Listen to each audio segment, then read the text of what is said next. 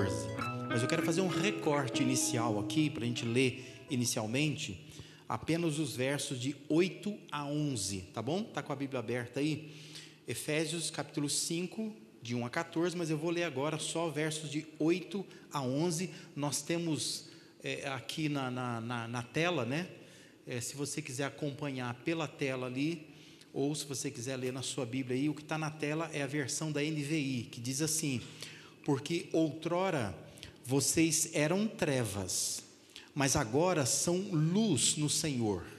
Vivam como filhos da luz, pois o fruto da luz consiste em toda bondade, justiça e verdade, e aprendam a discernir o que é agradável ao Senhor.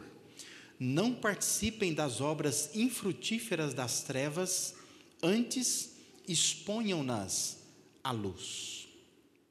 Nós estamos estudando é, a carta de Paulo aos Efésios, nós estamos chegando hoje à nona mensagem. Se você que está em casa está perdido, né? E quem está aqui também estiver perdido, você entra no canal do YouTube lá, nós temos oito, oito mensagens anteriores, já explorou bastante o texto da carta aos Efésios, é, e hoje nós estamos chegando à nona, a nona mensagem, estamos caminhando já para o final dessa série de estudos. A gente tem insistido em dizer que os capítulos de 1 a 3 da carta aos Efésios, elas revelam o privilégio que nós temos, ou que nós experimentamos, quando nós fomos colocados por Deus, como Paulo diz, nas regiões celestiais em Cristo Jesus. Mas a partir do capítulo 4, Paulo então ele nos exorta para a gente assumir a nossa responsabilidade. E é nessa parte que nós estamos, né? nós estamos na segunda parte da carta, onde Paulo vai discorrer então o que, nós precisamos fazer. Porque aquilo que Deus fez já está no capítulo de 1 a 3, e nós já refletimos sobre isso e já entendemos né, o que, Deus já fez por nós.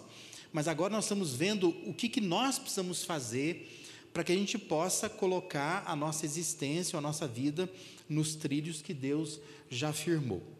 O versículo 1 do capítulo 4 é a transição de, do, do, de uma parte para outra parte. Né? A gente chama esse versículo de uma exortação maior, né? ou seja, é uma espécie de princípio geral. Quando Paulo diz, como prisioneiro no Senhor, eu rogo-lhes que vivam de maneira digna da vocação que vocês receberam.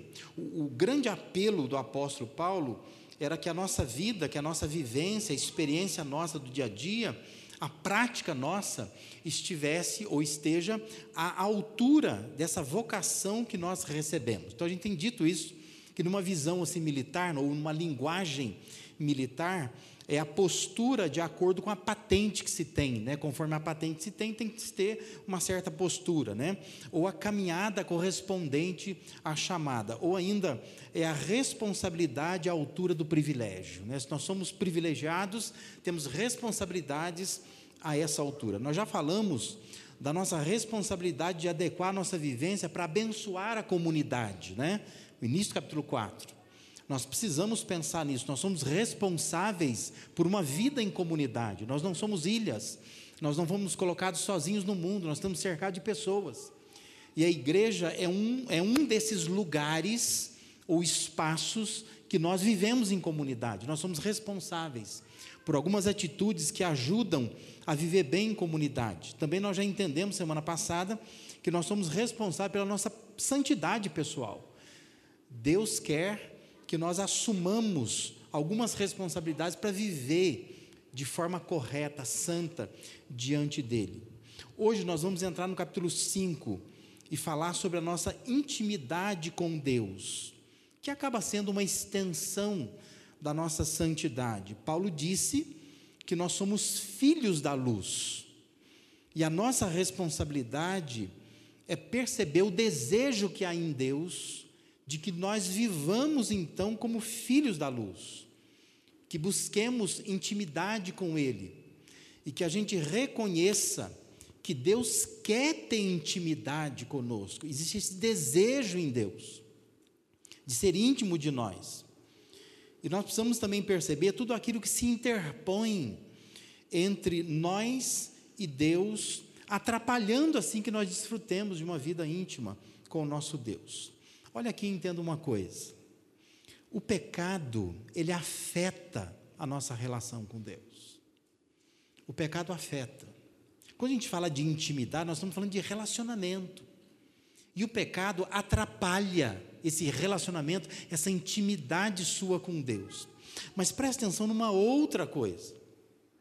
Se o pecado afeta a nossa relação com Deus, também significa que a nossa relação com Deus também pode afetar a nossa relação com o pecado.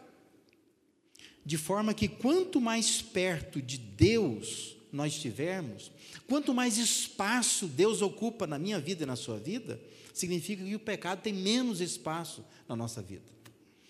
É mais comum, no nosso contexto, a gente olhar sempre negativamente, pensando assim: ó, oh, o pecado atrapalha a sua vida com Deus, né? Mas é bom a gente olhar também positivamente, pensar assim: olha, a sua vida com Deus atrapalha a sua vida no pecado, né? É só você inverter as coisas e você consegue ver de uma forma um pouco mais positiva. Então, falar de intimidade com Deus é tratar das coisas entre nós e Deus. Você já fez isso? Porque a gente faz isso com pessoas, né? No casamento, por exemplo, você chama às vezes o marido ou chama a esposa e diz assim: oh, nós precisamos conversar sobre nós, sobre a nossa intimidade. Tem algumas coisas que estão atrapalhando a nossa intimidade. Então, falar de intimidade com Deus é tratar das coisas entre nós e Deus. É isso que a gente quer falar aqui um pouco nessa noite. Entenda que todos nós somos imperfeitos, tá? Não há ninguém perfeito. Portanto, todos nós temos fendas, temos fissuras, temos defeitos, temos algumas trincas, algumas rachaduras, algumas lesões na nossa alma. Todos nós somos assim. Enquanto Deus é perfeito. Deus é santo, justo, verdadeiro, perfeitamente bondoso. Deus é único em tudo que é e que faz. E o desafio é estreitar essa conexão entre seres, que somos nós, imperfeitos, com um Deus que é perfeito, santo, justo, puro. Percebe o desafio? Esse Deus maravilhoso, perfeito, santo, puro, esse Deus quer ter relacionamento comigo e com você. Ele quer ter intimidade conosco. Só que nós somos imperfeitos, temos essas fendas, essas rachaduras na alma. Todos nós somos assim, né? Por mais que você às vezes olhe para alguém e fale, assim, nossa, eu queria ser como essa pessoa. Talvez a pessoa não tenha a mesma fenda que você, ela não tenha a mesma rachadura que você. Mas ela tem alguma. Porque todos nós temos algum tipo de fissura, algum tipo de lesão na alma. Todos nós somos atingidos pelo pecado, né? E por mais que a gente sinta diferente do outro, todos nós temos, em alguma medida, alguma fraqueza, alguma fragilidade na nossa vida. Então o desafio é estreitar essa conexão entre duas partes que são tão diferentes, tão distintas, que é o ser humano e Deus. Intimidade com Deus, então, vai ocorrer a partir de três substituições. Eu quero que você entenda o que Paulo está querendo nos ensinar. Queria ensinar lá atrás, né, aos Efésios, ou a quem essa carta chegasse, e quer nos ensinar hoje aqui, o que Deus quer nos dizer hoje aqui. Tem três coisas que você precisa substituir, você precisa trocar. Né? Não tem coisa na sua casa que você substitui? Começa a olhar para aquele sofá meio rasgadinho e fala, vou trocar esse sofá. Né? Então o que você tem que fazer? Pega aquele sofá, põe lá na internet para vender, ou põe na rua para doar, ou dá para algum lugar, e você vai lá na loja e parcela, compra um sofá novo e põe em casa. Então são coisas que têm que ser substituídas. Na intimidade com Deus, nós precisamos substituir algumas coisas. Ou seja, tirar algumas coisas e colocar outras no lugar. Veja só. Primeira coisa que nós precisamos substituir é a imitação, precisamos colocar a imitação a Deus no lugar de disciplina diante de Deus. Olha o versículo 1 e 2, diz assim, capítulo 5, nós estamos, né? Diz assim: portanto, sejam imitadores de Deus como filhos amados, e vivam em amor como também Cristo nos amou e se entregou por nós, como oferta e sacrifício de aroma agradável a Deus. Paulo ele não chega com um chicote na mão, perceba isso. Paulo não chega com um código dizendo assim, ó, pare com isso, abandone aquilo. Mas ele nos instiga a imitar o Pai, a nos espelhar no Pai. é, é, é, muito mais amoroso, né? Essa, muito mais amorosa essa abordagem do que aquilo que nós fazemos muitas vezes com os nossos filhos. E é muito interessante a maneira como Paulo trabalha um assunto tão tenso, que é o assunto do pecado na vida das pessoas. Então, não se trata de definir o que, que pode o que, que não pode fazer, mas de imitar Deus como pai. Porque você é um filho e um filho que se sente amado pelo pai, ele imita o pai. E aqui está, meus irmãos, o nosso drama. Aliás, é o drama que havia entre Jesus e os fariseus. Que as pessoas não entendiam muito o que Jesus veio fazer. Porque estavam acostumados com aquela teologia farisaica, aquele, aquela tradição farisaica. É quando a gente pensa em moralismo, em visão legalista mas não de uma relação estabelecida entre seres imperfeitos que somos nós, seres inacabados, e um ser perfeito que é Deus. Esse é o drama de muitos de nós, não é? Não são poucas as vezes que eu recebo alguém dizendo assim: é, pode fazer isso, não pode fazer aquilo. E por que, que nós somos assim? Porque a nossa relação com Deus, ela é desse jeito. A gente só pensa dessa forma, né? O que pode e o que não pode fazer. Porque na nossa cabeça tem um código código de leis. O que pode e o que não pode. Mas veja, que, Paulo faz? Paulo nos traz uma, uma, uma teologia de pai e mãe, sabe? O que, que faz? Imita o pai. Ele fala isso, né? Fica buscando o que, que pode e o que não pode fazer. Se você estivesse imitando o seu pai, você saberia o que fazer. É mais fácil quando se lida dessa forma. E nós precisamos colocar essa imitação a Deus no lugar de disciplina. Porque nós somos humanos, a gente não vai conseguir viver do jeito que a gente acha que deveria viver. Porque não funciona dessa forma. Isso atrapalha nossa intimidade com Deus. Que você começa segunda-feira e fala, nossa, eu ouvi aquela mensagem domingo, mas eu vou arrebentar essa semana. Essa semana eu é joelho no chão, é jejum, eu vou orar, eu vou ler a Bíblia, eu vou participar de tudo que aquele pastor inventava, mas vou me enfiar naquela internet, eu vou entrar nos cultos, eu vou participar, eu vou, vou ficar aceso, eu vou ficar atento, eu vou levantar cedo, eu vou botar em oração as coisas, todo mundo pedir oração, eu vou, vou orar nome a nome, mas eu vou fazer, mas vou fazer. Segunda-feira você está com aquele. Terça-feira, né? Terça-feira, você acorda de manhã, você vai tirar o carro da garagem, o vizinho do inferno resolveu deixar o carro um pouquinho na frente da sua garagem. Aí você já começa a pensar: meu Deus,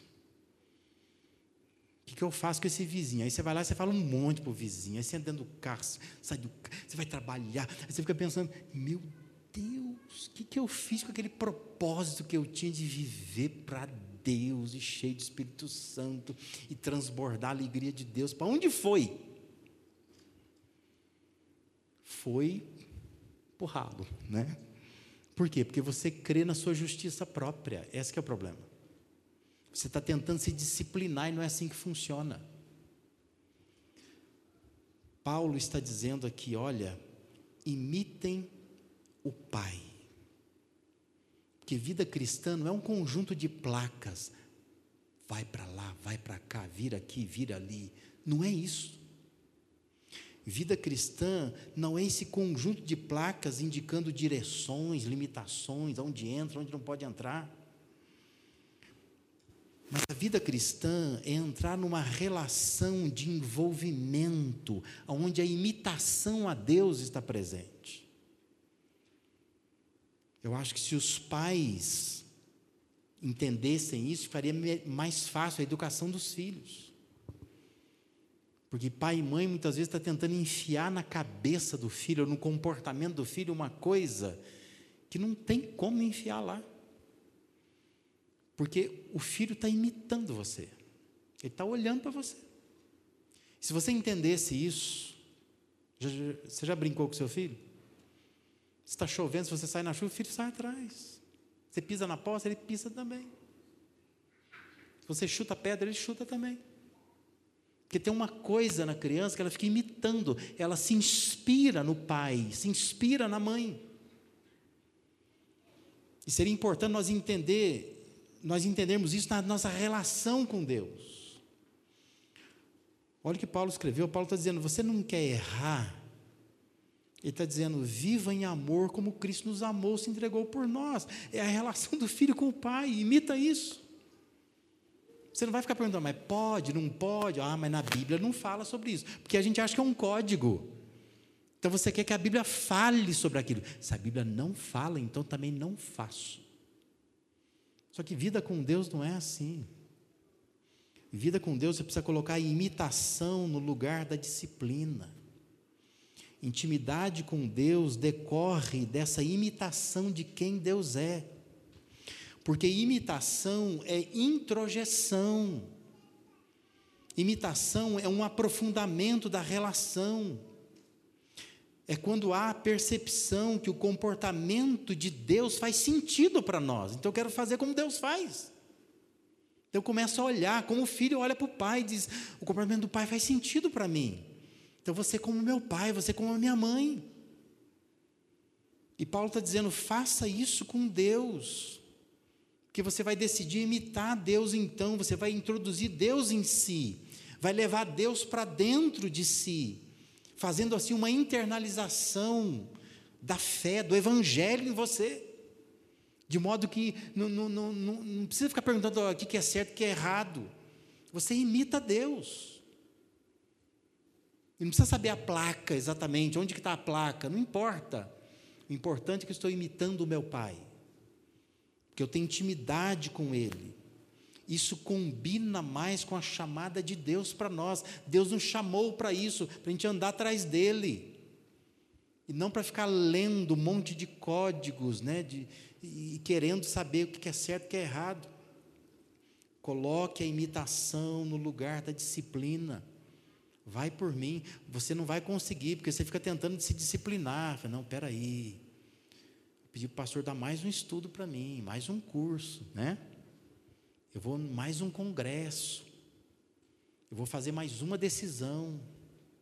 Eu vou tentar mais uma coisa. Você se frustra, frustra cada vez mais. Por quê? Porque você não está entendendo o que é relacionamento com Deus.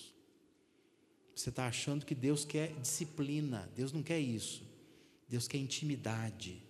E intimidade é quando você olha para Deus e diz: tudo que Deus é, tudo que Deus faz, faz sentido para mim. E eu quero ir atrás dele. Então, tudo que Deus faz, eu quero fazer também. Então, eu começo a imitar o meu Pai. Isso é mais fácil. Você vai vencendo o pecado quando você está imitando o Deus puro, o Deus santo que é. Amém?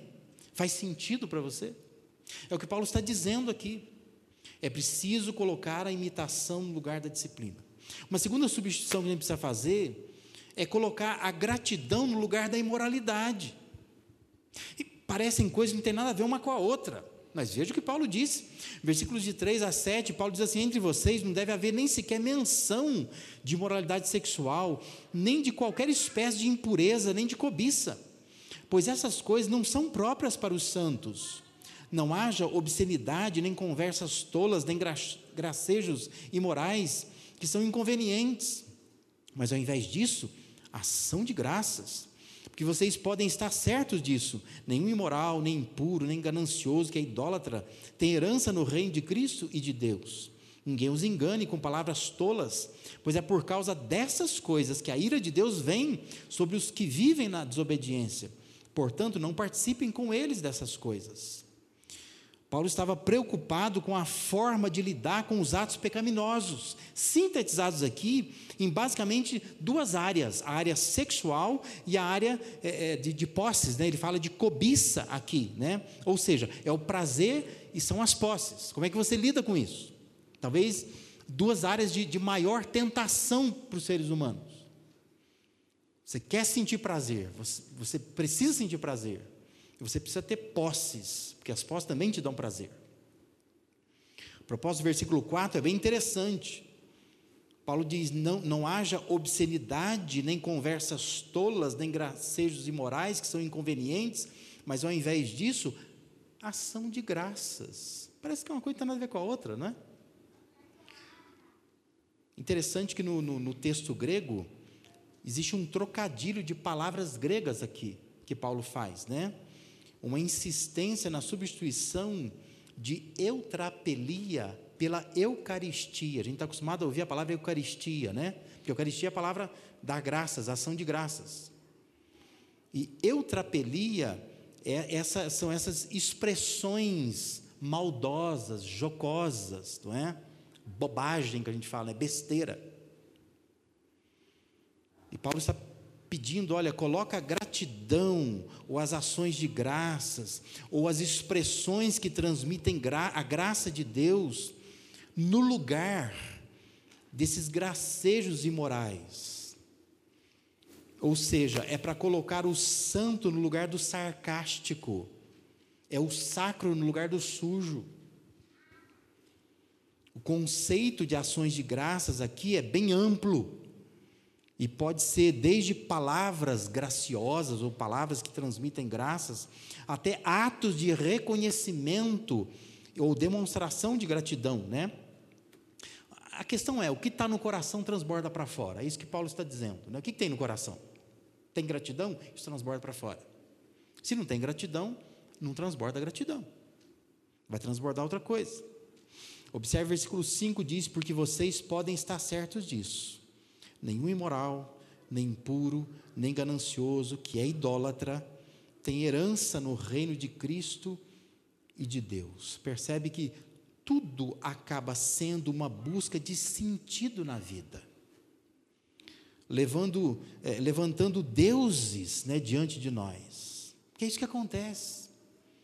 Quando você tem uma sede por prazer e por posses, você levanta Deus diante de si, para satisfazer você de modo que a satisfação não é mais Deus. Portanto, não há mais intimidade entre você e Deus. Por quê? Outro ocupou lugar, né? Seu pensamento, a sua energia, o seu tempo não está mais em Deus. Está naquilo que te dá prazer, aquilo que você quer muito para você. E Paulo está dizendo: olha, é preciso colocar no lugar ações de graça.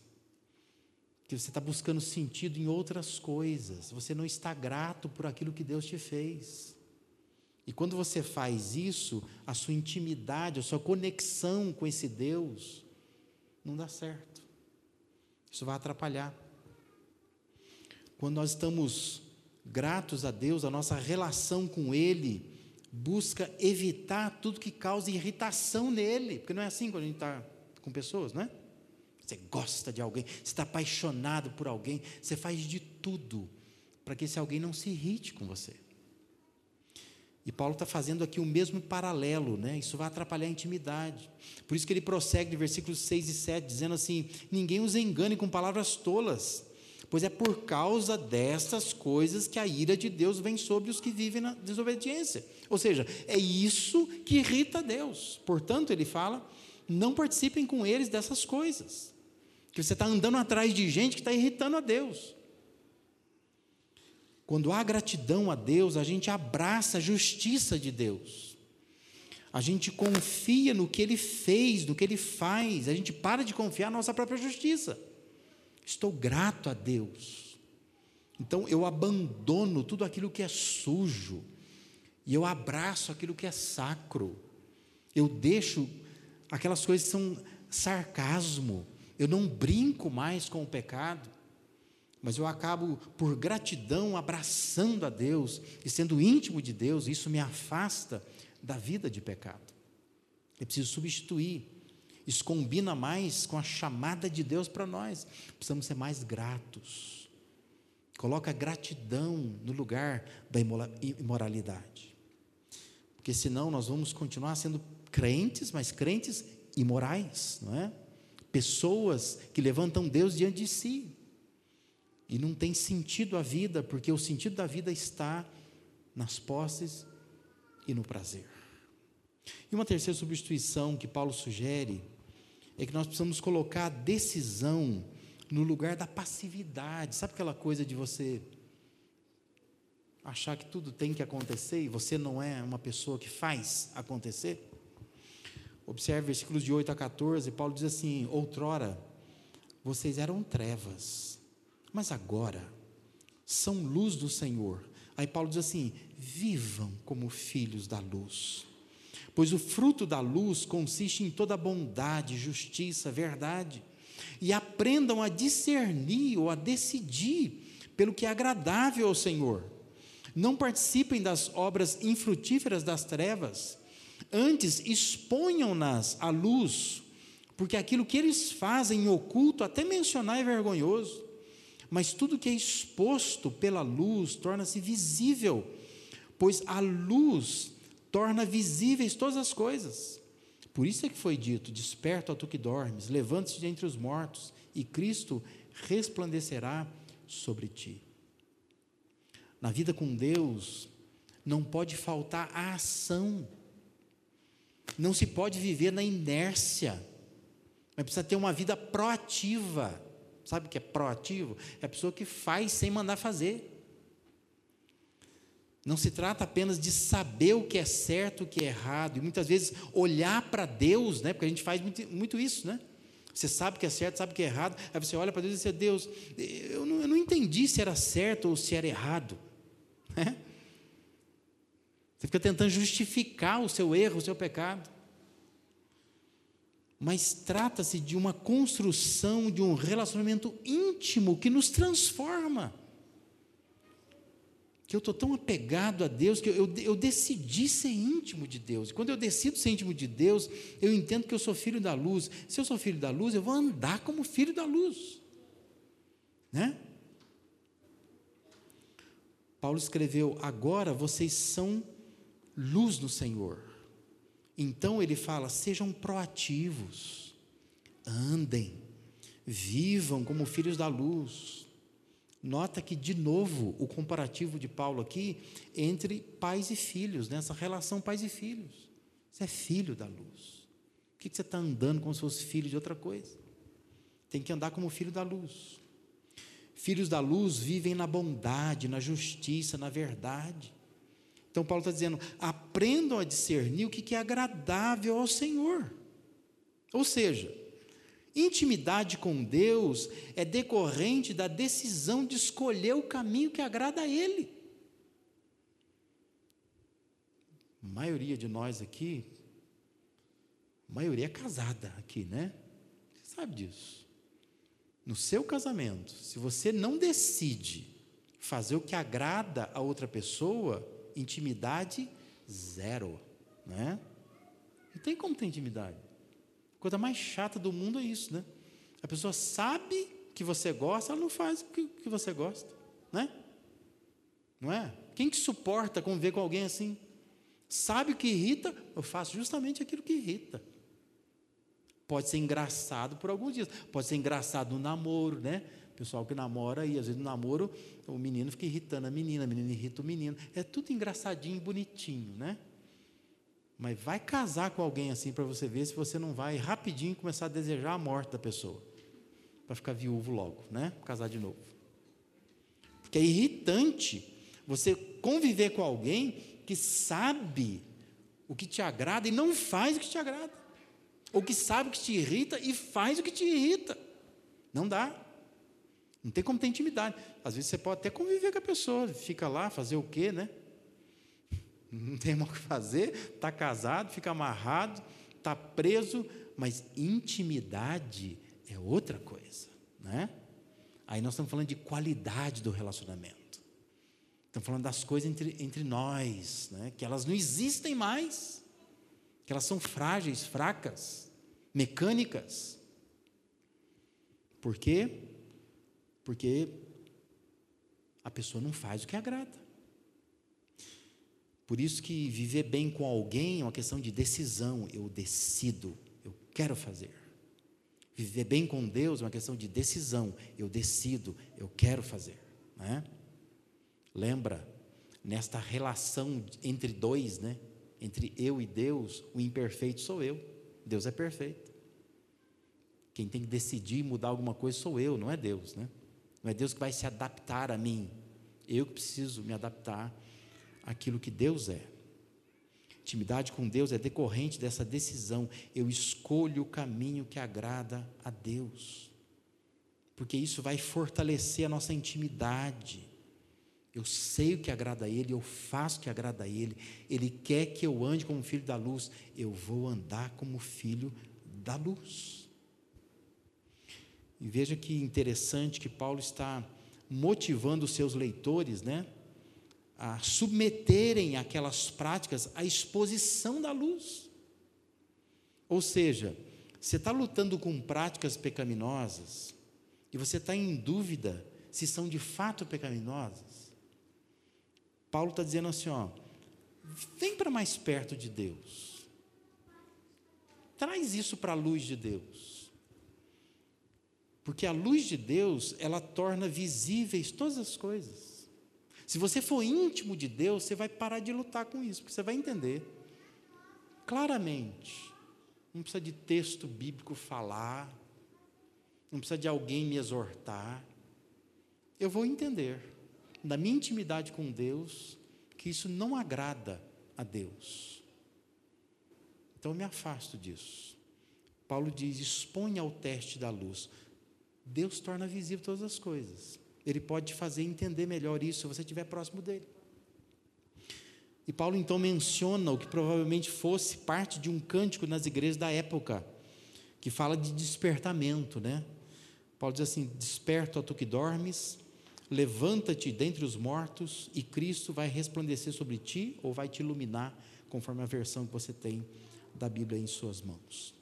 Quando você coloca a decisão firme de viver como filho da luz e de se esforçar para que em sua vida haja bondade, justiça, verdade, no lugar dessa passividade de se ver levado pelas ondas das obras infrutíferas, por más companhias, de pessoas que praticam, você vai manter a intimidade com Deus.